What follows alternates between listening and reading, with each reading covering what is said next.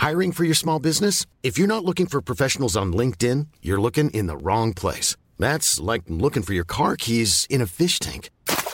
LinkedIn helps you hire professionals you can't find anywhere else, even those who aren't actively searching for a new job but might be open to the perfect role. In a given month, over 70% of LinkedIn users don't even visit other leading job sites. So start looking in the right place. With LinkedIn, you can hire professionals like a professional. Post your free job on linkedin.com slash spoken today.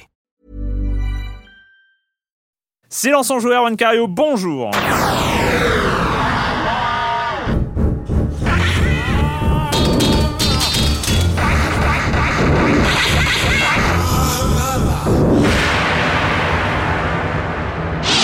Au programme cette semaine, on va parler du deuxième épisode de Life is Strange. Euh, on va parler de Dying Light, euh, nos amis de Techland qui reviennent voir des zombies. Il fallait qu'on en parle, ça fait un moment. Il fallait qu'on en parle. On, était, on est un peu en retard, mais il vaut mieux. On en parle. Voilà, on en parle. Monsieur Fall, comme chaque semaine, et on terminera sur Helldivers, euh, une sorte de gauntlet futuriste, mais un peu plus que ça, il semble. C'est bien dit. C'est bien dit. Et je commence en accueillant un de mes chroniqueurs favoris, Patrick Elio du JDLI. Bonjour Patrick. Bonjour Erwan. Et oui, ça fait euh, encore une émission en duo, en, en- en binôme, c'est formidable. Limite en civil, euh, exactement, limite en civil. Et on va commencer avec des news du côté de Good, Eh, Good mais Old oui, Games. mais oui, que des, que des bonnes nouvelles du côté de Good Old Games, je vous rappelle en quelques mots. Donc c'est ce site, euh, ce site de, de, de- donc de vente de jeux sous forme dématérialisée, dont la particularité est de nous permettre d'accéder à des versions euh, remises, euh, pas retouchées, mais rendues compatibles avec les ordinateurs d'aujourd'hui, de ça. vieux classiques. Donc voilà, il y avait eu. Alors j'en ai déjà parlé il y a quelques temps. Hein, je vous avais dit qu'il y avait eu une signature avec euh, LucasArts ou plutôt Disney pour avoir l'accès à des grands jeux d'aventure LucasArts et ça tombe régulièrement. On avait déjà eu une première fournée il y a quelques semaines. Puis alors là, il y a eu une, il y a eu une, une fournée, une fournée, pardon, bafouille, une très très belle fournée euh, les jours, euh, ces derniers jours là. C'est- vraiment de très très beaux jeux qui sont tombés. Encore une fois, moi je vous invite à les voir. Si vous pouvez les essayer, si vous les avez pas connus à l'époque, ce sont vraiment des titres fondamentaux euh, du genre jeu d'aventure. Il y a le, fameux Loom que j'avais évoqué ici même il y a quelques semaines. Donc voilà, j'avais parlé de son ses particularités et pourquoi il faut il faut se pencher sur ce titre et pourquoi il le mérite. Lui, il vient d'arriver, donc en version voilà, on peut le télécharger. C'est du DRM free, c'est-à-dire qu'on on achète son, son jeu et puis on peut donc voilà le- l'emmener en week-end sans avoir à se connecter. Et pour un jeu d'aventure, ça peut être euh, pratique de l'emmener en week-end parce que des fois on cogite sur une énigme, mais c'est bien d'avoir son, son portable avec soi. Bon voilà. Alors Loom, euh, un très très beau jeu. The Dig aussi, c'était euh, The Dig, c'est le titre le plus euh, hollywoodien quelque part de LucasArts à l'époque, qui avait basé sur un sur un scénario de Steven Spielberg. Donc c'est un titre qui a vraiment une particularité très cinématographique euh, pour l'époque. Outlaws. Alors Outlaws, c'est pas du point and click, mais c'est du LucasArts. Donc on- évidemment, on suit ça de près. Alors lui, c'est du c'est du euh, FPS ambiance western. Alors il a il a pris un petit coup de vieux. hein, on va le dire, on est entre nous, Erwan, on est, on est tous les deux. Il a pris un petit coup de vieux au niveau technique hein, parce qu'il a bon, il a une petite vingtaine d'années ce jeu. N'empêche que il a il a il a une il a il, il hallucinant ce jeu. Il a une ambiance, une musique. Enfin vraiment Outlaws, c'est vraiment un, très très beau titre. Et moi, c'est peut-être mon fa- un de mes favoris. Voilà dans dans, euh, Il dans faut le- dire ton favori, tu vois, pas un de mes, tu serait vois, Maniac, assume, euh, Maniac Mansion et celui-là peut-être en deuxième position. Ouais. Mais ça dépend quand j'en relance un. Souvent, je préfère celui-là, puis après je relance l'autre. hein, Euh, pour moi, un très très gros titre de l'écurie Lucasfilm Games, parce que c'est pas encore LucasArts à l'époque, c'est Lucasfilm Games, c'est Zack McCracken Et the ouais. Alien Man, Bi- Man Biders. Alors ça, c'est vraiment un très très grand titre pour moi de, de l'époque. C'est David Fox qui était aux commandes. Euh, alors voilà, bah, c'est pour moi ce jeu, il résume tout le tout la folie des, des grandes années LucasArts, avec un scénario complètement euh, barré euh, qui part dans, plein de plein délires à base d'invasions extraterrestres qui veulent contaminer euh, l'humanité par la bêtise. Euh, c'est bourré d'humour, de clins d'œil à la culture pop. Euh, puis pour la petite anecdote, enfin, voilà, ce jeu, à la base, j'ai cru comprendre qu'il devait être plutôt sérieux à la base. hein. David Ouais. Fox était parti sur, euh, lui il voulait parler un petit peu de toute la mode euh, New Age de la fin des années 80, se pencher un peu sur tout le, sur tout ce, tout, tout ce, ce défilement euh, de l'époque sur la culture New Age. Et voilà, il patinait un petit peu sur le sujet et une table ronde a été faite avec Ron Gilbert. Et là, Ron Gilbert, il a amené ce, ce- ce- cette pincée de folie qui rend le jeu vraiment très spécial avec voilà ce, journaliste qu'on incarne qui, qui, qui travaille dans un tabloïd et qui parcourt le monde à travers de, voilà d'histoires complètement farfelues et avec voilà encore une fois cette invasion alien qui vaut vraiment le détour. Donc voilà Zach McCracken. Voilà s'il faut en découvrir un, moi je le conseille vivement. Très très très beau jeu de Lucas Game euh, que je conseille vivement. Et en fin de Eh oui. semaine dernière, en fin de semaine dernière, ça a été un peu, enfin depuis mercredi dernier, ça fait une semaine, euh, ça fait euh, une semaine pile. C'est un peu le bordel. Il n'y a pas d'autre mot. Hein, le bordel du côté de Konami. Que se passe-t-il chez Konami? C'est la grande question. Euh, ouais, c'est tombé il y a quelques jours. Euh, alors il y a eu plusieurs, euh, plusieurs réponses, plusieurs éléments. Euh, je Bah, crois que dé- ça- oui, ça déjà, déjà, déjà, à la base, ouais, il y, a- il y a un tweet. Un tweet, euh, ça, un- un d'un journaliste, euh, je crois, qui, qui avait rencontré Kojima, si je dis pas de bêtises, Bah, qui passe un peu inaperçu ce tweet et euh, qui n'était pas sourcé, je crois. Ouais, il est pas sourcé. euh, divorce entre Kojima et Konami. euh, bon, ça passe. Et qui parle, ça fait un peu de bruit, mais ça, ça. Et puis, et puis le lendemain, je crois que c'était le jeudi, des, des, des, des acharnés. Hein, y a-t-il d'autres mots de, de NeoGaf, hein, le, le, le, le site, le forum euh, un peu référence, Mhm. là où on trouve toutes les infos avant tout le monde euh, sur l'industrie du jeu vidéo, euh, ont commencé à, à, à remarquer des détails un peu étranges. Bah, c'est vrai que ça, ça- ça intrigue parce que Kojima, Konami, on a un peu l'impression que c'est la même chose depuis quasiment même 30 ans. On peut dire que ça fait 30 ans maintenant que je crois que les premiers Metal Gear sur MSX, sur NES, ils ont une petite trentaine d'années. Donc ce sont deux noms qui, semblent complètement liés et euh, cette, cette distorsion qui semble apparaître depuis quelques jours, elle est assez frappante parce que voilà, Kojima, on sait que c'est une figure emblématique, on sait que voilà qu'il est suivi par énormément de énormément de fans qui suivent qui suivent ses jeux. Et euh, effectivement, ces rumeurs, donc euh, pour l'instant rien n'est concrètement confirmé. Euh, Ah, on a on a quand même parlé. alors, ce qui s'est dit, c'est que Kojima euh, partirait de, de Konami, travaillerait ac- actuellement a priori en tant que collaborateur externe, c'est ce qui se dit, euh, et se serait engagé à finir Metal Gear Solid 5, qui est quand même lui euh, annoncé pour le 1er septembre. Donc on est là sur la phase peut-être la plus délicate d'un développement. Que Ouais. là on est sur les, la dernière ligne droite, les, les six derniers mois, même plus. On est même plus sur le- on est vraiment sur les trois quatre derniers mois, et on sait que c'est capital sur la production d'un jeu. C'est très important. Lui-même s'est a pris la parole en disant qu'il ne lâchait pas euh, MGS5, au contraire que The Phantom Pain, il voulait être à 100% dessus et qu'il voulait motiver ses équipes pour finir le jeu comme si, euh, comme si rien ne se passait. Alors pour revenir Mais- quand même aux, aux- aux- aux indices assez forts euh, découverts par, euh, par les, les gens, de, les, les utilisateurs, les, les contributeurs de NeoGAF, il y avait quand même bon, un, un truc qui est quand même pas, euh, qui est quand même pas anecdotique, c'est la redirection du, du compte Oui, Twitter de vrai. Kojima Productions vers un Metal Gear Solid 5 officiel qui est Ouais. un peu impersonnel et Ouais. tout ça. C'est on arrête le Twitter de Kojima Productions. Kojima Productions, c'était le studio qui faisait partie de Konami, C'est ça, une mais entité. qui est euh, en- entité de Konami, mais euh, dirigée par Kojima. Il y a euh, le changement de nom, Oui, de, le, le changement de nom de l'antenne américaine de Kojima Productions, ça, justement, version, qui devient, euh, qui devient grosso modo un truc Konami comme US, non? Enfin, c'est Konami Los Angeles, ouais. Studio ou un, Ouais. un truc comme ça. Et Et les affiches et surtout les affiches, Les affiches, affiches où euh, on voit, on remarque, on ne peut que remarquer la disparition du sous-titre euh, euh, Hideo Kojima Game, c'est-à-dire que quand même on n'a plus ça, Mhm. Sa signature, oui, on qui n'y est a quand plus la, la euh, signature Hideo Kojima bah, sur Kojima, un. c'est un de ses, ces game designers aujourd'hui qui a son- sa signature sur ses jeux. On parlait de Sid Meier, euh, t'en parlais il y, a, il y a quelques semaines. Ils sont quelques-uns. C'est vrai Ouais. que Kojima, il y a sa signature. Et là, euh, elle Là, on semble, supprime elle le nom. On- Alors tout ça, tout ça va se régler. Je pense qu'il y aura bientôt des annonces. Ce qu'on sait, c'est que Konami annonce, continue à travailler sur l'avenir de la franchise Metal Gear, va continuer à faire des jeux dessus. Euh, la question exacte, c'est que va faire Kojima par rapport à ça? Est-ce qu'il va avoir un rôle à jouer sur cet avenir? Est-ce qu'il sera consultant extérieur, créateur extérieur qui va collaborer? Est-ce qu'il va être complètement écarté? Ça, on ne sait pas. Je pense que ça va, tout ça va se définir. Ça pose la question. Ça pose la question de du statut de Metal Gear si jamais Kojima est écarté son créateur. Ça. pose beaucoup de questions sur la voilà sur la sur le voilà sur le devenir, sur le devenir de la licence le- et sur d'autres devenirs aussi même au sein de, de Konami puisqu'on sait que Kojima travaillait de près sur Silent Hills le prochain Ça, Silent c'est le Hill truc qui me fait le plus peur parce mais que ouais c'est vrai parce que moi, c'est- avait enfin Ouais, voilà mais euh, on, on le sait, j'ai souvent dit, je suis pas un super fan de, de- de la série Metal Gear, mais le truc qui m'avait vraiment réconcilié euh, c'est pour clair, on longtemps avec, euh, ici, euh, avec Hide- Hideo Kojima, c'était PT, donc Qui le playable teaser de, Silent. Hills. On en a parlé ici longuement, qui était ouais. une vraie expérience, Ouais. euh, une démo. euh, on avait parlé une démo, donc un, une sorte de postulat sur ce que pourrait être le prochain Silent Hill, euh, donc qui est en, qui est en développement à l'heure actuelle. Et euh, donc voilà. Lui devait être, je crois, à la tête du développement, si je dis pas de bêtises. Co, ouais, Enfin, co-directeur avec Guillermo del Toro. Exactement. Ouais. Donc, voilà, ça, ça pose aussi la question du devenir de ce projet. Et bon, voilà, c'est- c'est c'est un peu.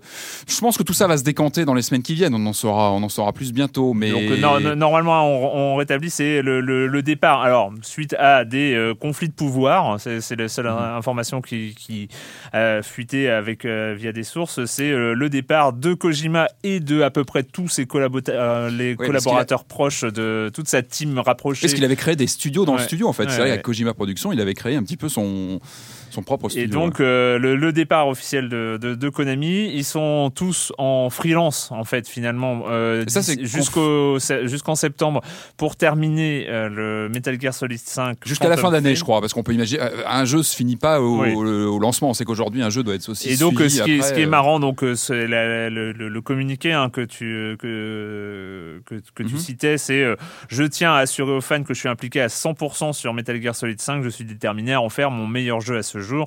Ne le ratez pas. Le point à signaler quand même dans ce communiqué, c'est que c'est un communiqué de Konami. de Konami, ouais. Et ce n'est pas un communiqué de Kojima lui-même. euh, qui pour l'instant, je n'a sais pas si- pas, c'est pas exprimé, je crois. je- bah, sauf T'as dans ce communiqué, euh, euh, dans voilà. ce communiqué de Mais- Konami, je sais pas s'il avait un flingue sur la tempe ou, euh, ou un, un- Pas un quand truc- même, mais. euh, un truc dans le genre. Non, mais bon, c'est vrai quoi qu'il se passe, euh, j'imagine qu'il est attaché à son jeu, quoi qu'il se passe, quelles que soient les, circonstances actuelles euh, avec l'éditeur.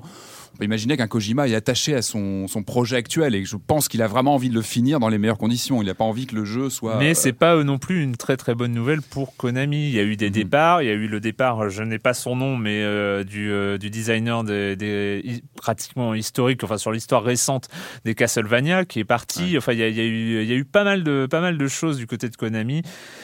On ne sait pas où ça va. C'est vrai ce que tu disais au début, c'est que c'est deux, deux noms euh, intimement liés. Mais oui, ça paraissait, euh, voilà, c'est- euh, très très étrange. Peut-être que. Oui, c'est peut-être pas. c'est peut-être pas la meilleure nouvelle de, de, de l'univers. En tout cas, on, on- on suivra ça. Euh, mais c'est mal barré quand même.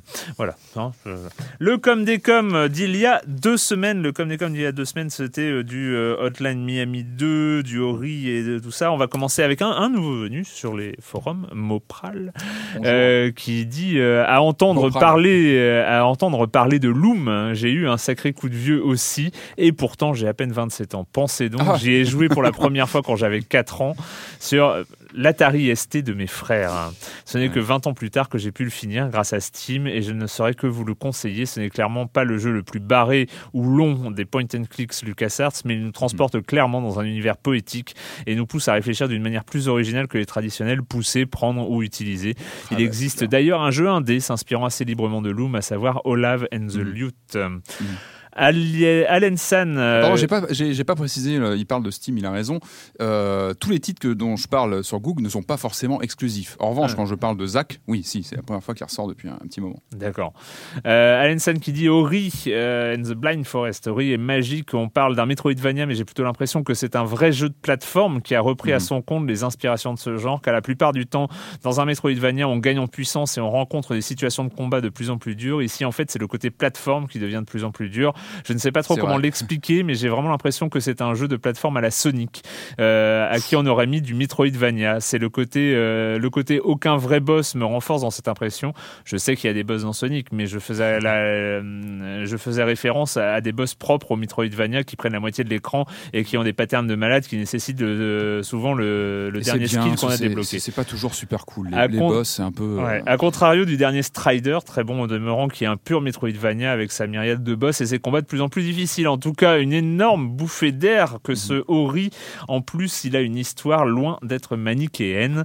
Et on finit, on finit en citant. t'aimes bien les boss, toi, Erwan? Moi, boss je, dans les non, jeux, non, bah, je trouve, je c'est vraiment un truc. Enfin, euh, sauf, cas exceptionnel. Sauf s'ils euh, sont bien conçus, vraiment, comme un point d'étape dans un jeu. pour- Par exemple, Mais les, les, les boss, les des Mario, j'ai tendance à bien les aimer en fait. Oui, parce que bah, tu, tu sais qu'il y a un savoir-faire sur Ouais. les, les- les rythmiques, etc. Mais globalement, moi, je trouve que c'est vraiment un de ces trucs euh, persistants et qui sont pas toujours très heureux. Je trouve que ça casse souvent le rythme. On voilà, c'était une parenthèse. On va mais- faire une émission spéciale sur, sur les boss. le- ok, Ouais, la question des boss. Ouais, non, euh, voilà, Mais je suis plutôt d'accord avec toi. Je suis pas un fanat absolu. euh, je suis pas un fanat absolu des boss. Je suis plus sur un, les, jeux. J'aime bien qu'il y ait un rythme continu sur mhm. sur la durée. Mhm.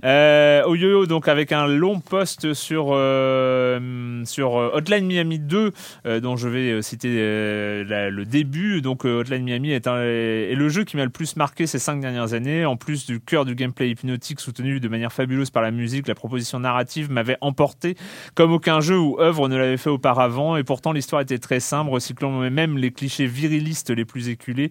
Mais voilà, cette manière d'évoquer l'évolution du personnage par petites touches, la manière dont l'état de son appartement évolue, les coupures de presse et surtout ses messages sur le répondeur. On était dans une forme d'épure et de subtilité euh, qui fonctionnait complètement à mon sens, aidé par une forme d'identification avec le héros rendu possible notamment du fait que celui-ci était, était mutique du début à la fin. J'attendais donc Hotline Miami 2 avec impatience et l'espoir fou d'être aussi transporté que par le, premier épisode. Un espoir aussi élevé ne pouvait qu'être déçu. Ce qui ne me déçoit pas, c'est la musique. La claque est aussi énorme qu'en 2012. Je me la passe en boucle sur SoundCloud. La DA est encore plus aboutie, les décors sont variés. Là aussi, on est dans, une continuité réussie. Sur les phases de jeu, le skill développé dans le premier opus n'est pas de trop pour se coltiner. La difficulté de cette suite, je la trouve aussi euh, vraiment plus dure. Je regrette qu'il pousse plus à l'utilisation des armes à feu lors du premier et qu'il nécessite aussi de se déplacer régulièrement, de déplacer régulièrement la caméra pour regarder des ennemis éloignés sous peine de se faire descendre à l'autre bout du couloir, ça casse le rythme. Et donc il y a l'histoire de sa narration et sa narration. Alors que le premier épisode était taiseux, la suite est extrêmement verbeuse. On passe de Drive à Tarantino. J'en suis aux deux tiers, mon jugement est donc tronqué, mais tout de même, on, en avait dans le premier épisode une histoire cohérente et simple, mais racontée de manière sophistiquée, et les scènes de gameplay répondaient vraiment à l'histoire. Dans cette suite, on a un bordel de sous-histoires prétextant parfois des scènes de gameplay alambiquées, euh, avec globalement des personnages tous plus répugnants les uns que les autres. J'ai l'impression que les auteurs ont voulu faire plus, plus de malaise, plus de complexité, plus de violence, plus de cynisme. Syndrome suite euh, où on met du plus, plus, plus partout. Ouais, ah, et euh, donc c'est pas tout un yo continu et il a fini le jeu depuis et il dit que ça confirme plutôt ses, ses impressions, ses premières impressions. Voilà, c'était le. Souvent, dans ce cas-là, un troisième revient un peu plus aux bases. Ouais, une série comme ça. Souvent, un deuxième essaie de partir beaucoup plus fort et même trop, et des fois, un troisième opus peut revenir aux fondamentaux. Exact. C'est un peu un lieu commun. Mais... Allez, retournons, euh, retournons du côté d'Arcadia Bay avec le deuxième épisode de Life is Strange. What a difference a day makes. My entire life has been changed in just 24 hours. Somewhere. Not to mention the course of my destiny and Chloe's. This must prove that we're meant to be friends forever. I want proof you can rewind time! The trucker drops his mug. The cop gets an emergency alert on his radio. tu vas parler de l'épisode 2. Moi, je ne l'ai pas encore fait, donc je ne veux pas un spoil sur ce plateau, s'il te plaît. Merci, Erwan. Question d'heure, je vais le faire, mais j'ai pas eu le temps. euh, je voulais quand même préciser, donc en introduction, c'est vrai que d'une manière générale, on ne parle pas de épisode par épisode. On a mm. plutôt tendance à parler peut-être du premier épisode et, euh, et, de, la saison complète euh, une fois qu'elle est, elle est terminée. Mais, mais, mais, euh, bon, bah, de toute façon, on dit d'habitude, mais en fait, d'habitude, ça ne concerne que les Telltale, hein, qui mm. sont les principaux. ah oui, il faut que je refasse, il faut que je fasse Dreamfall il faut que j'y pense. je, je, le note, je, le note, pour plus tard. Mais bon, pour l'instant, on avait fait que les Telltale.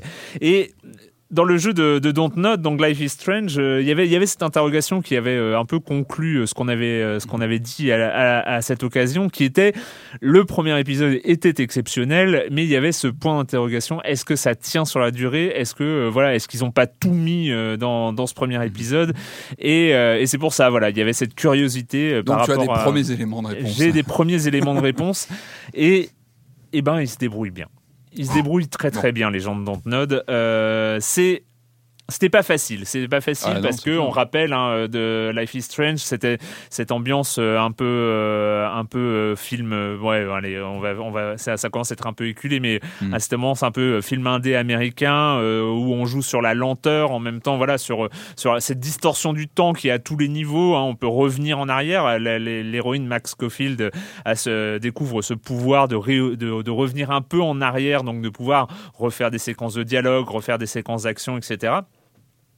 Et, euh, et puis et puis voilà, il y a, il y, a, il y a tous les mystères euh, de, de, de l'université, de l'école de Blackwell, euh, de Arcadia Bay. Elle a une vision d'une d'une tornade qui qui arrive. Enfin, c'est c'est ce genre de choses. Je ne spoil même pas le premier épisode. Il y a, y a un côté déraciné un peu du personnage qui est reprojeté comme ça dans voilà, ses souvenirs. Qui de, au niveau humain, le personnage est un petit peu qui retrouve reprojeté une comme ça. Et tout ça. Et, et, et, tout ce premier épisode qui dure entre deux et trois heures, en, tout en, en en étant finalement euh, un éloge de même de la lenteur. Euh, bah, établit, établit quelque chose, euh, présente, euh, présente une galerie de personnages. Et, puis, euh, il interroge bien le genre du jeu d'aventure.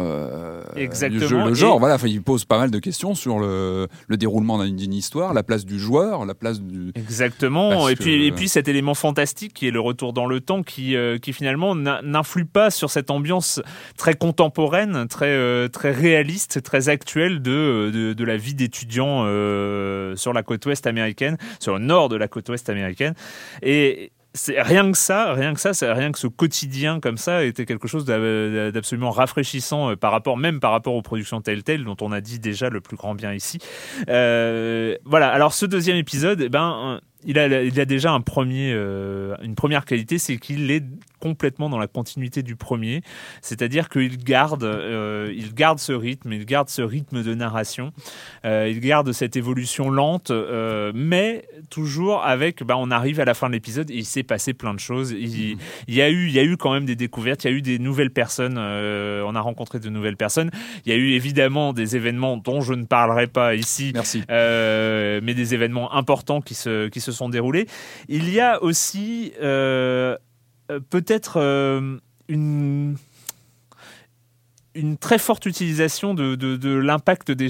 En, fait, les, les, choix du premier épisode sont très importants dans, euh, dès, dans le second. dès maintenant, on commence à voir. Euh, on voit, on commence à voir parce que c'est vrai que c'est aussi quelque chose dans le premier épisode qui posait question. C'est euh, bah, voilà, tout, on, on, sait à, à, telle ou telle séquence hmm. que il, voilà, vos choix auront des conséquences, euh, auront des conséquences pour la suite. Et on n'avait pas vu, enfin en tout cas pas beaucoup vu dans ce premier épisode les, choix causes-conséquences. et là, ça, ça arrive de manière assez brutale. C'est c'est à dire qu'il y a vraiment des très grosses conséquences. En tout cas, pas forcément des, des, conséquences euh, majeures, quoique, mais il y a, y a, des, on, on voit que les décisions, les, décisions, et, et, alors euh, arrive ce moment où et, qui me fait, qui m'a fait plus ça dans Life is Strange que dans, dans, dans, dans tous les Telltale, c'est j'ai commencé déjà à me dire merde, si j'avais fait ça au premier épisode. Mhm. Ah, j'ai presque envie de refaire une partie, une nouvelle instance de partie pour changer mes choix du premier épisode, pour, mhm. euh, pour faire varier des choses, voir comment ils ont géré euh, d'autres, d'autres décisions. De, Et c'est là où tu. c'est pour ça que je trouve que ce jeu est passionnant. C'est que finalement, on est Max le joueur devant sa ah, console est Max parce que le joueur lui-même hérite de ce pouvoir et finalement avec sa manette dans les mains on est elle, on, est le joueur qui hérite de ce pouvoir de jouer avec la structure d'un jeu d'aventure, avec la linéarité des choix. Et ça, je trouve ça. Et justement, si tu dis que ça s'enclenche euh, et il y a de très très bonnes trouvailles. Euh, enfin, euh, surtout à la fin de l'épisode, il y a une très bonne trouvaille de gameplay qui, enfin, ou de variation de gameplay qui qui qui donne une intensité à, à, mhm. un passage particulier en fin d'épisode qui est assez euh, qui est assez troublante, assez assez violente. Et, euh, et voilà, on, on, retrouve et il y a une deuxième bonne idée. Donc euh, là, ça c'était un peu sur la continuité même du du, mhm. du jeu, donc là qui garde qui garde tout son intérêt. Franchement, j'ai autant d'impatience à la fin de ce deuxième épisode que j'en avais à la fin du premier, ce qui est quand même... parce que la, fin du premier, on va, pas, va pas revenir là-dessus, mais il y avait quand même une promesse de, enfin on avait vraiment envie de voir la suite. Sur, euh, il y avait quelques images assez frappantes. Là, là, franchement, c'est c'est le cas. Et il y a cette, enfin, ce, ce, ce, bon truc, euh, donc sans, sans, sans, spoiler bien sûr, mais il y a, y, a, y a, cette bonne approche du deuxième épisode, c'est-à-dire qu'au premier épisode, eh ben, le personnage découvre mhm. et, euh, et, et, subit pratiquement son, son, son, son, nouveau pouvoir de retour dans le temps. Et puis, et puis dans ce deuxième épisode, il y a ce côté où on commence et on finit peut-être, j'en sais rien, mais on commence à s'amuser avec euh, avec ce pouvoir. Il y a l'aspect un peu ludique, un peu de, du euh, mini voyage dans le temps euh, rendu possible par par le pouvoir de Max. Et, et j'aime bien tout ce début de premier épisode très très ludique autour autour de, de ce pouvoir. J'ai trouvé que c'était une une idée. Enfin, c'était l'idée qu'il fallait avoir. C'était le moment de le faire. Et s'il l'avait pas fait, ça aurait un peu plus léger peut-être non au niveau narratif. Il y a quelques passages. Passages. si on voilà si on héritait de ce pouvoir, on serait tous pareils. Je pense qu'on aurait tous envie de s'amuser avec la réalité. Et, c'est vrai que pour le coup, c'est vraiment, vraiment, vraiment bien. Et puis voilà, ces galeries de personnages qu'on continue à, fréquenter. Euh, moi, j'ai l'impression c'est on en est encore qu'au deuxième épisode. On rappelle qu'il y en a cinq. Mm. Euh, c'est une série en cinq épisodes, mais on est euh, sur la voie d'un très très grand titre de, mm. de 2015. on attend évidemment l'épisode suivant qui arrivera en mai prochain. Donc euh, Life is Strange sur euh, PC et console. Mhm. Euh, voilà, si vous, êtes, si vous avez acheté la série, sachez que le deuxième épisode est disponible. On change d'ambiance d'ailleurs, on passe de Life à Dying, c'est pas pour rien, avec Dying Light du côté de Techland. You sure you're up for this? Just Find out what this will cost us and come back in one piece.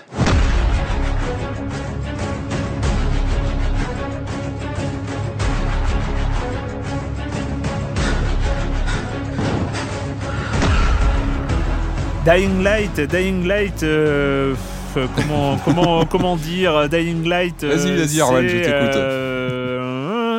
C'est euh, la chasse aux zombies en milieu ouvert euh, qui euh, qui croise en milieu ouvert urbain, pardon, qui qui croise les Yamakasi. Grosso alors, Mais oui, mais alors c'est passionnant parce que ma Dying Light, je, l'attends depuis longtemps. Alors j'avoue que moi, c'est alors pourquoi j'attends depuis longtemps? Parce que c'est le, petit dernier du studio Techland. Alors Techland, c'est ce donc ce. T'as un problème avec eux hein. Je n'ai pas un problème. je le vis très très bien et je l'assume au point où je viens en parler sur ce plateau, Erwan. Donc c'est complètement assumé. non, donc c'est ce studio polonais qui qui, euh, qui, est vraiment spécialisé dans le, dans le FPS et qui, euh, qui ah, avait commencé. Euh, ah, ben non, parce qu'ils ont commencé par Call of Juarez. Ah, il n'y avait pas trop de zombies, enfin un peu moins. Alors ça, c'était leur, leur, premier fait d'armes. Et puis après, ils ont enchaîné sur le fameux Dead Island en 2011, je crois, qui avait, bien cartonné et qui avait eu une bande-annonce mythique. Peu, ouais, et puis grosse surprise, gros succès surprise, en fait. À l'époque. Alors et après, pour resituer, alors c'est un peu compliqué. Euh, voilà, c'est un, un, peu les feux de l'amour, hein, les Dying Light et, et, tout ce qui se passe avec Dead Island en ce moment, c'est un peu compliqué puisque d'un côté, donc, on a le studio Techland qui est à la base de Dead Island, qui euh, lui ne travaille plus sur Dead Island, mais est arrivé avec euh, donc boss avec Warner sur ce nouveau Dying Light. Donc c'est un tout nouvel univers créé par les gens qui ont créé euh, Dead Island. En revanche, il y a un Dead Island 2 qui lui va être la suite des premiers, euh, qui lui est développé euh, donc chez Core Media par Jaeger. Jaeger, c'est les gens de Spec Ops The Line. Donc ça va être intéressant aussi de voir ce que font de leur côté sur un, une suite directe de Dead, Island. Ça fait trop longtemps qu'on n'a pas entendu parler d'eux d'ailleurs. Bah, c'est pour ça que j'ai vraiment hâte de voir ce que, ce que va donner Dead Island 2. Voilà, ça c'est un autre sujet. Nous faire une lecture politique des zombies, enfin. Je sais pas, en tout cas, leur jeu va se passer en, sur la côte euh, californienne. On a déjà vu, on a, moi j'ai déjà un peu pu le prendre en main et ça a l'air plutôt sympa parce que ça va se passer vers euh, euh, Los Angeles, etc. Donc on, verra ça en temps et en heure. C'est dans quelques mois, ça va arriver, ça va être intéressant de, comparer. Dying Light, donc c'est une nouvelle, un nouvel univers donc qui est, qui est créé. Alors on va pas vous la faire évidemment quand on prend le jeu en main, qu'on a écumé les deux premiers Dead Island, mais c'est bien, c'est là où c'est bon, c'est que bah on, est à la maison, quoi. On se retrouve ah, vraiment. Ah, c'est sûr. Là, pour le coup, on n'est pas dépaysé. non, mais moi, j'avais adoré Dead Island pour ce côté complètement barré, assumé, bis. C'est vraiment du, du c'est vraiment euh, inspiré du cinéma euh, de zombies bis, et ça se fait pas semblant de d'essayer de, de, faire des scénarios alambiqués. Non. En moins de 20 secondes, nous avons une ville en quarantaine avec un, des infectés à l'intérieur. Voilà, le joueur joue un agent spécial parachuté au milieu de tout ça qui a une mission récupérer un document. Exact. Oui, enfin un truc Euh, pour sauver les gens, truc, machin, euh, qui à terme donc ils voilà. s'infiltrent chez les, les gens, les poches de, de survivants qui se sont organi- organisés un peu en distance. pitch fini. Voilà. Alors, ce qui est intéressant en termes de gameplay, donc, quand on, on- on connaît bien les Dead Island, c'est qu'on retrouve vraiment les bases. C'est-à-dire qu'on retrouve le. bah, on est sur du monde en open world, du monde ouvert, ça c'est toujours bien là. On est sur le même principe d'un jeu qu'on explore assez librement, mais avec des fusions de missions dans tous les sens. On peut lancer des missions euh, partout. Et avec et ça, ça concourt aussi à la dimension RPG du jeu, qui a toujours été là depuis Dead Island. Et là, les, les- les gens de Techland ont bien gardé cette dimension. C'est-à-dire qu'on a un perso qui est assez, euh, qui peut bien évoluer. On a plusieurs branches de d'évolution euh, physique, etc. Les armes sont évolutives, on peut les, les crafter, on les, personnaliser, etc. Donc il y a- il y, a vraiment tout ce tout ça passe aussi par les missions qu'on va résoudre. Euh, Qu'est-ce qu'on a encore? Oui, je- euh, par rapport à Dead Island, on retrouve ces combats euh, très qui se jouent au contact. C'est-à-dire qu'on n'est pas sur du FPS shooter, on est vraiment Mm. sur du, du contact assez, assez velu. Et d'ailleurs, d'autant plus Parce sur. que euh, les balles ont une légère tendance à attirer les autres zombies. oui, Oui, mais alors là, oui, hein, d'autant plus, plus encore que sur Dead Island, le bruit est vraiment, là, on en est mal, enfin vraiment, on- très vite, en quelques heures de jeu, on, on développe une vraie phobie. Et ça, par contre, c'est assez bien joué parce qu'on voit ça dans tous les films, dans toutes les séries de Mm. zombies. Le bruit, c'est la mort. Si on commence à faire du bruit, on est foutu. Et là, très vite, on, commence à flipper, quoi. C'est-à-dire que sa barre de fer, bah, on n'est pas là à taper partout comme dans pas mal de jeux, essayer de voir ce qui se casse ou pas. Non, on fait attention, on se tient un carreau et puis on fait gaffe. On où tape marche. pas sur les vitres pour les casser. Et, et alors toujours pour rester sur euh, sur la, la, la comment dire la quintessence Dead Island, on retrouve évidemment comme tu disais ces zombies. Alors là on est sur des c'est un peu bizarre, ce sont des, des zombies infectés. Alors c'est un peu bizarre, voilà, ce sont des Bon, ils courent quoi. ce sont des zombies virales avec une, comment dire, un problème viral. Ils sont tous. Par contre, ils sont assez résistants. C'est là où moi je trouve une différence avec Dead Island où au début, bon, on avançait plutôt bien, on les tabassait assez vite. Là, je trouve qu'il y a une certaine résistance. Ils se laissent pas faire et euh, enfin le niveau de difficulté. D'ailleurs, on sent que la courbe de difficulté est plus. Moi, je l'ai senti plus violente que sur euh, Dead Island. Ce qui est pas pour me déplaire d'ailleurs. l'idée aussi est un, c'est un jeu de run, c'est un jeu où on, où euh, peut-être plus que dans Dead Island, euh, le combat n'est pas forcément la solution. Exactement. Et là, on arrive sur les grandes différences par rapport à Dead Island, et c'est là où ça change. Comme tu disais, euh, en fait, la grande différence, c'est qu'on était sur des univers euh, horizontaux sur Dead Island, avec des grandes cartes euh, qu'on pouvait, voilà, on partait dans tous les sens. Là, on est sur des univers beaucoup plus horizontaux, c'est-à-dire que dès Verticaux. le début, euh, verticaux, Oui, c'est ça. oui. Bien vu. Euh, on est sur des univers verticaux. Et ça, on le voit dès le début du jeu où on commence, en fait, les, les deux premières heures se passent dans une tour. Comme tu disais, on est dans un monde post-apocalyptique, un peu poisseux. Euh, on était dans les tropiques, euh, une vie- une- sur une île un peu paradisiaque, euh, zombifiée dans les Dead Island. Là, on est vraiment dans une ville décadente où on sent, voilà, il y a eu, ça fait, j'en imagine, depuis quelques mois, quelques années, il y a cette invasion de zombies. On est dans des immeubles qui tombent en ruine. Il y a vraiment un- une atmosphère et surtout un- une lumière. Je trouve qu'il y a un beau travail sur les lumières, les Mm. ambiances euh, atmosphériques avec une, un soleil écrasant, euh, lourd, plat. On a la- on a l'impression que voilà que c'est très pollué. Alors c'est peut-être euh, en ce moment les conditions qui font ça aussi, qu'on- on sort Peut-être dehors. c'était peut-être entre toi et l'écran. ouais, Il y a hein. peut-être ça aussi. C'est peut-être voilà, une, une couche qu'il y a entre, entre nous deux. En tout cas, voilà, il y a- y a- on est dans cet univers, donc tout en, en vertical. On est dans des tours dès le début. D'ailleurs, ça m'a fait penser à, à ce film de zombies, euh, euh, La Horde. Je sais pas si tu, tu l'as vu de Yannick Dahan. Oui, non, qui était oui, un film de, de zombies français qui se passait aussi dans une tour, dans, dans un milieu urbain. Et j'ai- ça m'a fait penser un peu à ça, les- le début de, de Dying Light, ce côté d'être dans une tour, on va avoir des missions à faire, etc. Et voilà, ce qui est intéressant, c'est que, et là où je trouve que c'est plutôt fin de la part des, gens de Techland, c'est que c'est vrai qu'à la fin d'avoir écumé les deux euh, Dead Island, et euh, il y avait il y avait un côté euh, très... beaucoup d'allers-retours. Très vite, ça devenait assez répétitif. Et là, je trouve qu'ils ont trouvé la bonne astuce, c'est de nous donner cette dimension aérienne au jeu. Hmm. Euh, Il y a un côté Yamakasi, comme tu, comme tu disais, où on, on va courir sur les, sur, les, euh, sur les toits. On a un, un petit côté Assassin's Creed. Et je trouve que c'est pas mal parce qu'effectivement, les, les monstres sont beaucoup plus dangereux, je trouve, que sur Dead Island. On est très très vite euh, cramé si on est entouré et qu'on Ouais. fait un peu trop de bruit, c'est très dangereux. En fait, on a beaucoup plus intérêt à aller sur les toits et à se déplacer, en tout cas à calculer on calcule beaucoup plus ses actions que sur Dead Island. Enfin, moi, je l'ai vécu comme ça. On fait beaucoup plus attention où on va mettre les pieds, comment on va, comment on va, voilà, se positionner et qui on va affronter, comment on va, on va gérer ça. Alors, c'est tout bête, hein, c'est-à-dire qu'on a le même gameplay avec euh, la manette que sur Dead Island. En revanche, on a une touche R1.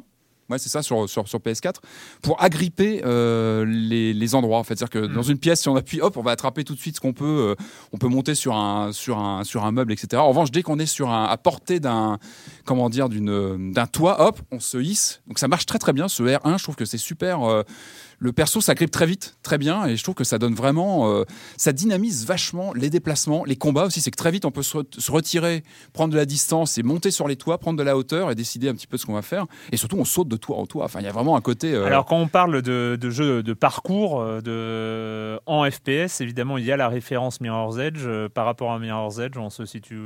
Ah bah ça, franchement, ça a rien de. Il y a un peu plus de zombies que dans Mirror's Edge. non, enfin moi je non parce que je trouve qu'on est vraiment, comme je, disais, pour moi, les toits servent avant tout à scruter le sol.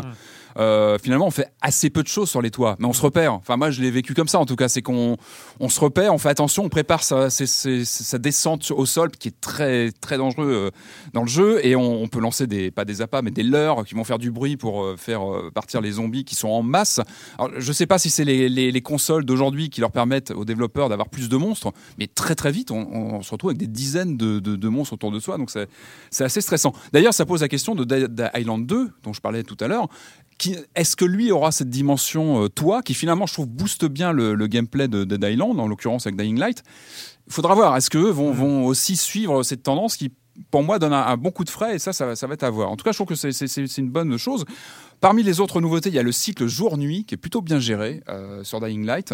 Avec, bah, hein, ça se passe de commentaires. Évidemment, le jour, on est euh, relativement serein, ça va à peu près. Mais dès que la nuit arrive, les zombies sont plus forts. Euh, de nouvelles créatures arrivent qui sont plus, plus dangereuses. Et je crois que j'ai noté, d'après ce que j'ai cru voir, il y a un truc très malin aussi. C'est qu'à chaque mort du perso, on perd de l'XP. Et en fait, on en perd moins, je crois, si on meurt le jour. Donc, on a plutôt intérêt à sortir la nuit pour ne pas perdre trop de, d'XP d'évolution de son personnage, mais en revanche, le décor est beaucoup plus dangereux. Donc c'est il y a plein de trouvailles comme ça. C'est ça qui est intéressant. C'est qu'on sent que les, les, gars ont bien réfléchi. Euh, ils, ont, ils ont quand même deux, deux Dead Island derrière eux.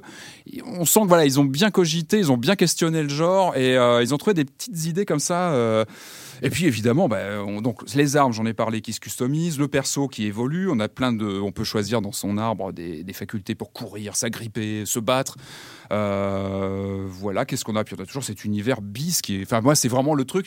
Il faut que je rencontre les gens de Techland. Je, pense qu'on doit voir les mêmes films d'ailleurs, parce que autant, ouais, Dead Island, on était vraiment sur un côté euh, Fulci, euh, années 70, avec vraiment du gore.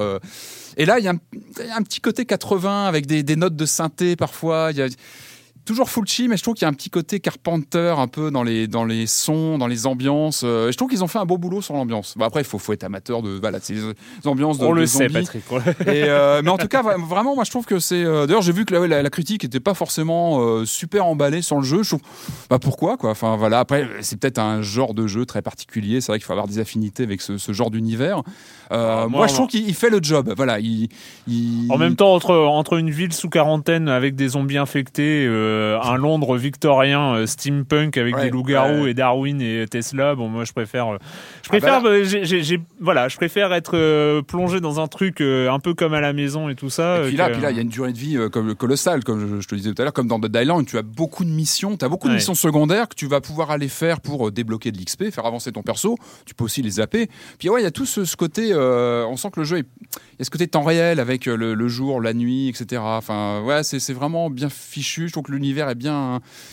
Ouais, c'est vraiment bien foutu. Moi, j'aime bien, vraiment. C'est vraiment Dying très sympa. Light sur euh, PC et les consoles de dernière génération et peut-être les autres, je ne sais pas. Si... Alors, je ne sais plus. Je ne sais plus si c'est toujours au programme ou pas. Ça, je, je, ne sais plus. Vous avez Internet, vous savez euh, vous renseigner. voilà, vérifier, hein. voilà. Vérifier. C'est ça. C'est le plus simple. Euh, c'est le moment d'accueillir Monsieur Fall, Monsieur Fall de TrickTrack.net et sa chronique jeux de société. Bonjour, monsieur Fall. Bonjour, mon cher Erwan. Cette semaine, je vous propose de ramasser des fèves grâce à Cacao, un jeu de Phil Walker Herding illustré par Klaus Stephen. C'est un jeu pour 2 à 4 joueurs à partir de 8 ans pour des parties de 45 minutes et c'est édité en français par Philosophia. Mon cher Erwan, je sais que vous êtes un spécialiste et que vous connaissez forcément Carcassonne, l'un des ancêtres des jeux à base de tuiles. Eh bien, Cacao est dans la même veine. C'est le fils caché de euh, Carcassonne. En gros, vous allez poser des tuiles au centre de la table et cela va déclencher des actions. Facilement, ce jeu euh, se comprend dès l'âge de 8 ans, puisqu'il est extrêmement simple. À votre tour, vous allez jouer une de vos tuiles à votre couleur. Cette tuile a sur les côtés un certain nombre de petits personnages à votre couleur et quand vous la posez, le nombre de personnages va agir sur les tuiles adjacentes. Vous allez récolter des fèves, vous allez pouvoir les vendre, vous allez pouvoir tout un tas d'actions, essayer d'avoir une majorité autour de temps, bref, des tas de petites choses fines et subtiles qui vont délicatement caresser vos neurones.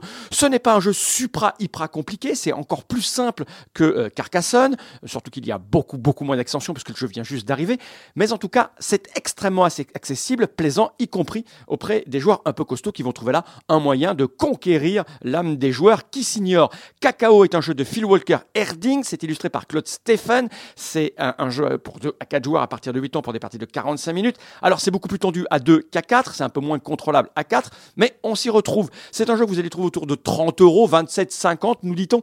C'est un jeu pas trop cher, surtout qu'il y a pas mal de matériel à l'intérieur, ça vient juste d'arriver, et je peux vous assurer que les joueurs qui ont pratiqué ce jeu en toute connaissance de cause, en étant un peu spécialistes, l'ont assez apprécié. Donc mon cher Arwan, ça risque d'être le jeu euh, du moment, celui qu'il faut se procurer. Et moi je vous dis à la semaine prochaine. À la semaine prochaine, Monsieur Fall de TrickTrack.net, l'indispensable, Monsieur Fall, que dis-je, de TrickTrack.net et TrickTrack.tv. Je rappelle comme à chaque fois que les jeux dont parle Monsieur Fall dans Silence en joue sont aussi chroniqués bien sûr euh, dans, sur TrickTrack.net et sont aussi essayés en vidéo. Donc on peut voir directement si, euh, si le type de partie euh, nous convient ou pas. Euh, voilà, pas de minute culturelle, hein, t'es tout seul. Ouf. Ouais, Ouais. Oui, oui, oui, non, mais elle va revenir, elle va revenir. Ah, je m'attendais à une spéciale Dead Island, Dying Ouais. Light. euh, non, il n'y a, pas. Bon, Bah non, pas- mais non, en plus ça sert à rien, t'es trop fort sur ce, Oh non, sur ce genre de sujet. oh, non, non, si, si, moi je, je vais pas te poser, je vais pas faire un quiz zombie. euh, non. Oh, ça- ouais. Euh, et donc on va finir avec euh, avec des, euh, des combattants qui euh, blastent tout pour amener la démocratie dans l'espace. si c'est- j'ai bien compris. Tout en le- finesse. Tout en finesse. Helldivers. They are soldiers of freedom. Super Earth is their home. Democracy their creed. They are the Helldivers. And they need you. Travel the galaxy. Visit foreign worlds. And encounter exotic life forms. Modest, noble inhabitants in dire need of liberation. Spread democracy, bring safety, prosperity, and justice throughout the stars. Command tomorrow's most sophisticated and overwhelming firepower. Superior. Alors, alors, euh, d'après ce qu'on voit, on contrôle un soldat de l'espace.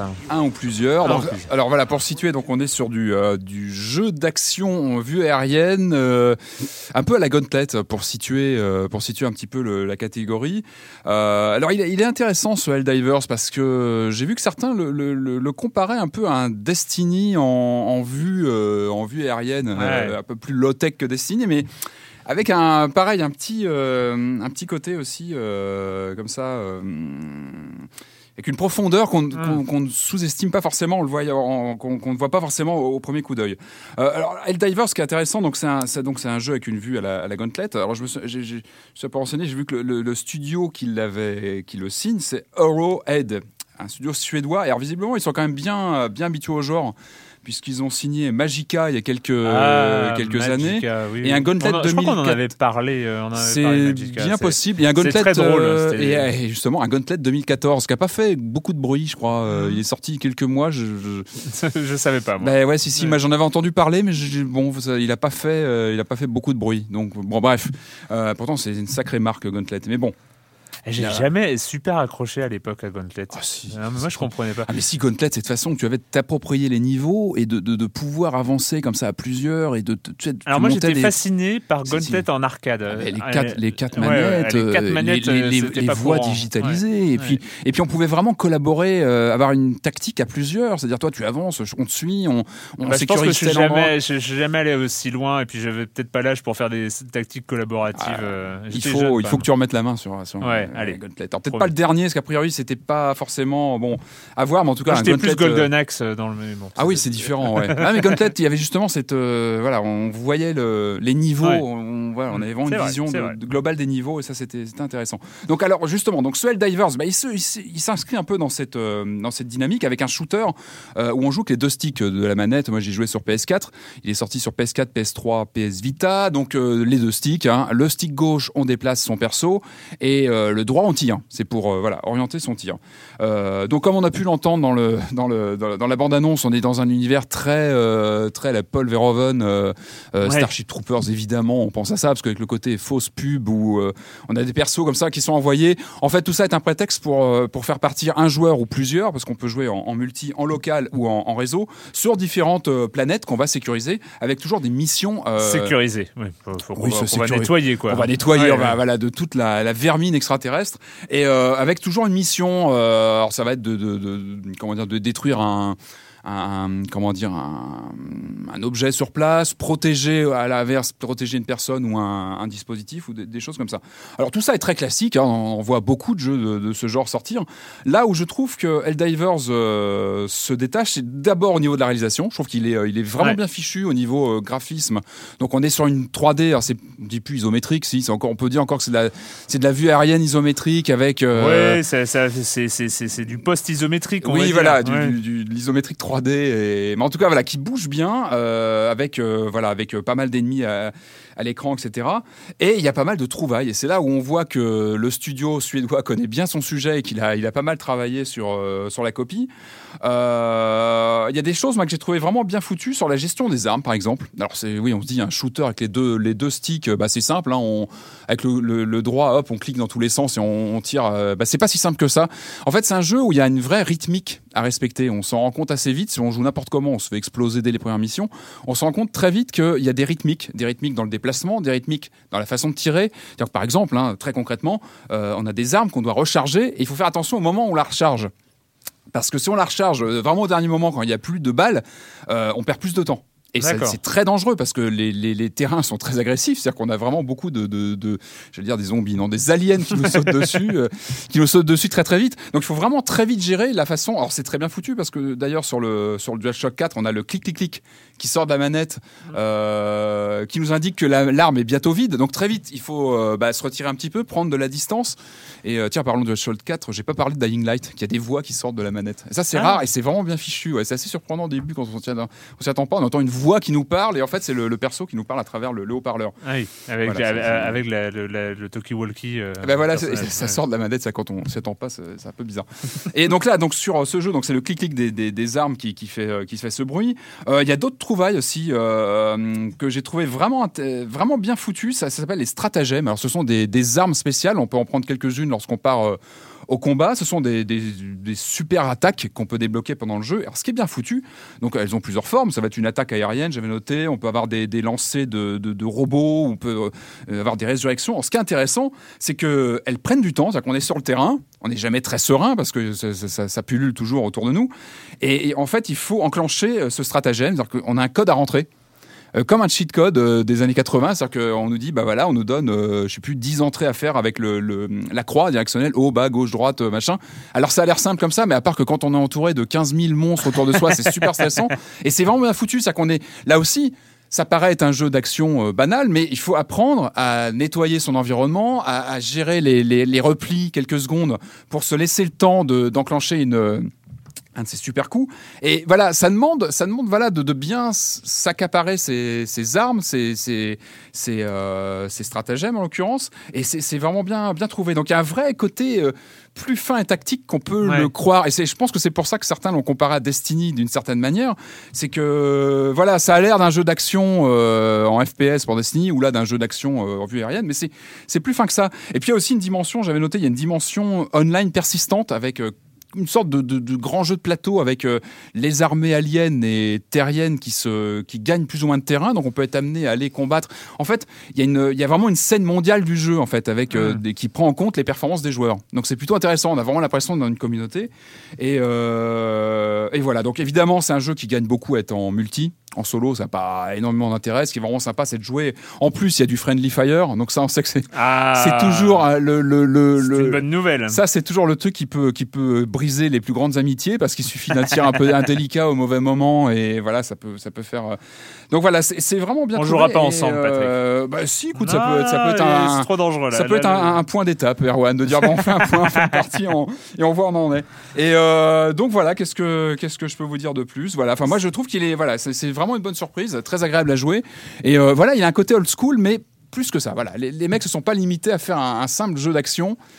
On sent que ça a été réfléchi, un peu comme Dying Light, où les voilà, on sent que ce sont des projets qui ont été euh, Mûri. mûris par des studios qui connaissent bien leur leur, euh, leur sujet. Helldivers à télécharger donc Alors, sur. euh, il est donc il est à une vingtaine d'euros, donc bon, c'est la tranche plutôt euh, plutôt haute au niveau des prix. En revanche, il est cross-platform, cross-play, cross-save, c'est-à-dire qu'on l'achète sur une bécane, on peut le continuer sur PS Vita, Ah, sur bien. PS3, sur PS4, donc ça c'est plutôt plutôt sympa. Ça, ça se prête bien. bien un jeu sur sur portable. Très bien. Et ben c'est fini pour cette semaine avec le jeu vidéo et la question rituelle à laquelle tu ne vas pas échapper. Et quand tu ne joues pas, tu fais quoi Euh, bah, euh, alors, je suis allé voir l'expo David Bowie Is, évidemment. Alors, Ah, bah pas oui. très loin de chez moi, donc évidemment, j'y suis allé. Euh, alors, un, intéressant, évidemment, parce que David Bowie, c'est un sujet, c'est un sujet passionnant, passionnant. Donc, il y a des très bonnes choses. Il y a une collection de ses vêtements assez impressionnante. On retrouve des, des, des fringues de clips et on sait combien David Bowie, son image est importante. Euh, mais et, et le problème, c'est que c'est David Bowie, c'est pas que ça. Et euh, alors c'est intéressant. On voit, il y a pas mal de documents. Il y a, je suis ressenti en, en me disant qu'il manquait un truc. Ah ouais je me dis, qu'est-ce qui manque? Mais Je sais pas. il- c'est peut-être David Bowie qui manque. Et finalement, est-ce qu'on peut faire une expo euh, de Bowie sans Bowie? C'est- toute la question. Et euh, d'ailleurs, qui est bien résumé au tout début de l'expo. hein. Il y, a, il y a- il y a quelques phrases où on entend Bowie qui, qui donne des interviews. Et justement, il y a cette phrase, je trouve, qui est assez, euh, qui est assez intéressante, où il explique que dans sa carrière, il a exploré plein de courants. C'est ce qui définit Bowie, c'est qu'il a, il a exploré des tas de- d'univers, de, looks, de genres musicaux. Et que finalement, le seul fil rouge, c'était lui. Oui. Lui. Et finalement, ça résume bien euh, peut-être la problématique de l'expo, c'est de donner un fil rouge sans euh, voilà. Voilà, il se résume pas à, à des fringues, David Bowie. voilà, mais ça reste intéressant. Enfin, moi, j'ai vraiment adoré. On voit une, on voit un moment le logiciel qu'il utilisait au début des années 90, quand- lorsqu'il était très branché euh, informatique, pour euh, générer ses paroles automatiques, enfin ses phrases, parce que voilà, il avait, ce, il le faisait sur du papier avant, c'est-à-dire qu'il mélangeait des, des paroles et hop, il sortait des, des phrases comme ça pour pour ses chansons. En tout cas, c'était des points de départ pour ensuite faire euh, écrire ses paroles. Et là, on voit son logiciel des années 90 qui tourne sur Mac, on voit une vidéo, ça c'est passionnant parce que euh, voilà. Après, c'est toujours frustrant parce que Bowie, on pourrait faire, euh, ça pourrait, ça pourrait durer, on pourrait faire. Il y a tellement de choses à dire sur cet artiste que voilà, voilà. Mais c'est Et déjà. J'aurais bien voulu voir Nomad Soul aussi, par exemple. Nomad Soul, enfin, c'est important. Ah le oui, Bowie Soul, multimédia, il, a- vrai, vrai, était très en avance sur le multimédia. Il s'est consacré à plein de choses sur le vrai, net. ça. Il avait. Mhm. Et bon, ça, j'ai pas vu. Voilà. Puis, on voit pas trop de choses non plus sur les derniers albums. C'est un peu dommage parce qu'ils sont intéressants aussi. Et euh, puis moi, j'ai une. On sent que ça te touche hein, quand Oui, même. voilà, mais bon, il faut la voir parce que voilà, ça reste, voilà, ça reste un personnage euh, qui, est- qui est passionnant. Et puis c'est une belle expo. Il y a des beaux Elle objets. est où Elle a. Elle est à la Villette en fait. À la Villette, oui, c'est ça. Bah, donc. euh, Et voir. moi, euh, moi j'ai reçu, euh, j'ai reçu, euh, je l'ai commandé sur internet. C'est, j'ai reçu le cardboard de, de Google. Le cardboard, c'est les lunettes de réalité virtuelle en carton, euh, fait par euh, fait par Google. Ça, ça coûte une trentaine d'euros euh, pour les versions euh, normales, quoi. Enfin, Mhm. c'est- ça coûte vraiment pas grand chose. Et il y a, y a toutes les notices pour les construire soi-même. Mais bon, moi, je suis un peu feignant, donc. Euh, Alors c'est assez rigolo parce qu'en fait, les cardboard, le, le cardboard on le reçoit, c'est un grand carton et en fait, il, y a- il est pré-plié au moment où il faut et on met son téléphone portable en fait. euh, Et ça sert à la- quelque chose. Bah, c'est un casque de réalité virtuelle, c'est-à-dire que. il y a rien dedans en fait. Mais si, il y a ton portable en fait. Tu, tu, non, tu- ça, tu mets ton smartphone et il y a des mais- logiciels. Il y a no- notamment le, le- le logiciel Cardboard qui permet de naviguer. C'est très intelligent parce qu'en fait ils ont mis un petit aimant, enfin un petit machin, un petit clic euh, sur le côté du- qui sert de qui sert de clic. C'est-à-dire on regarde dans telle direction pour cliquer. En fait on a un, on a un clic sur le casque directement.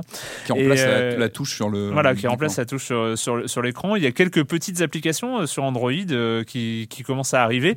Alors, on, on est un peu sur euh, de la réalité virtuelle pour pauvres, mais en même temps, pour, pour pauvres qui ont des smartphones à 500 euros, hein, faut pas, Tout est non- relatif, tout ouais. est relatif, bien sûr.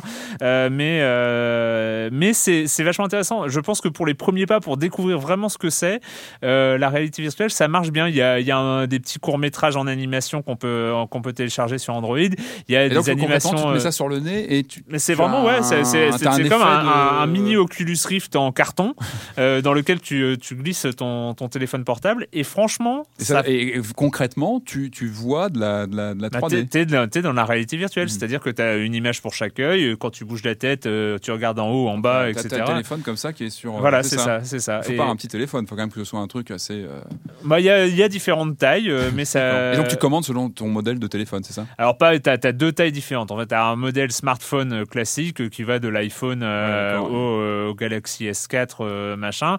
Et t'as et t'as le modèle phablette enfin, pour les Galaxy Note et, et ce genre de choses.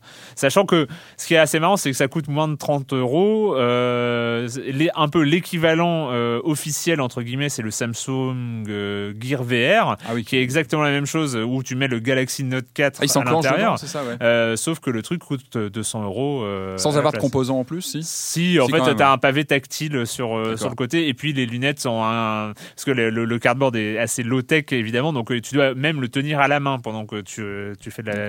T'as pas de bande. de- T'as pas de. Tu- Est-ce que tu le sens pérenne cet objet? Enfin, parce que c'est du carton quand même. Est-ce qu'il Ah oui, oui, oui, pérennité? oui, ouais, c'est- tu- c'est- c'est c'est pérenne. Surtout, c'est une excellente idée. Enfin, il faut savoir, c'est un, un truc qui vient euh, de deux ingénieurs de Google euh, en France, Mhm. euh, qui étaient au Google Institute euh, euh, français et qui ont fait ça. Alors après, c'est les légendes Google. Je ne sais pas euh, s'il faut euh, les prendre sérieusement ou pas, mais qui ont fait ça sur les célèbres 20% de temps sur les projets, euh, Mhm. sur les projets personnels à, à Google. Et franchement, c'est super brillant mais vraiment brillant hein, de pouvoir proposer parce que c'est une vraie expérience de réalité virtuelle. Enfin, c'est pas euh, Et c'est tu pas te flingues pas les yeux en mettant ton téléphone comme ça ah sur- non, non, non, tu as les lentilles. Enfin, l'écran est à la même distance Ah, qu'un écran dans un Oculus Rift. Et voilà, tu commandes le truc sur euh, le site de Cardboard euh, sur Internet, tu le reçois dix jours plus tard et franchement, ça, ça marche.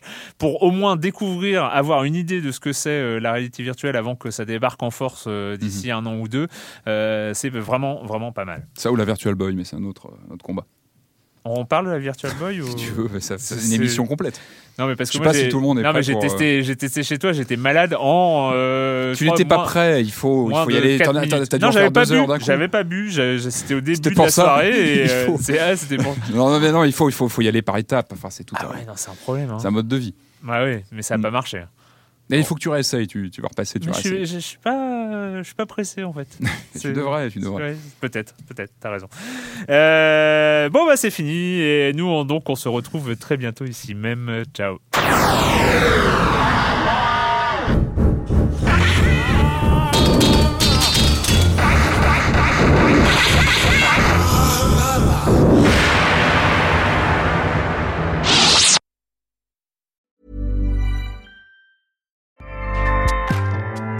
ACAST powers the world's best podcasts. Here's a show that we recommend. This is Roundabout Season 2, and we're back to share more stories from the road and the memories made along the way. We're talking rest stops, if we're stopping to get gas. You will be timed. Misguided plans, I grew up in the city, so I have like, you know, a healthy fear of real extreme darkness. this was like wilderness. a lot of laughs, Y'all weird, but you, yeah, you, you were different. Like you were real different, bro. I can't really put my finger on it. and so much more. Just goes to show that unexpected things sometimes are the best when it comes to a road trip. Roundabout Season 2, presented by Nissan, is live now with new episodes rolling out every Thursday. Listen and subscribe wherever you get your podcasts.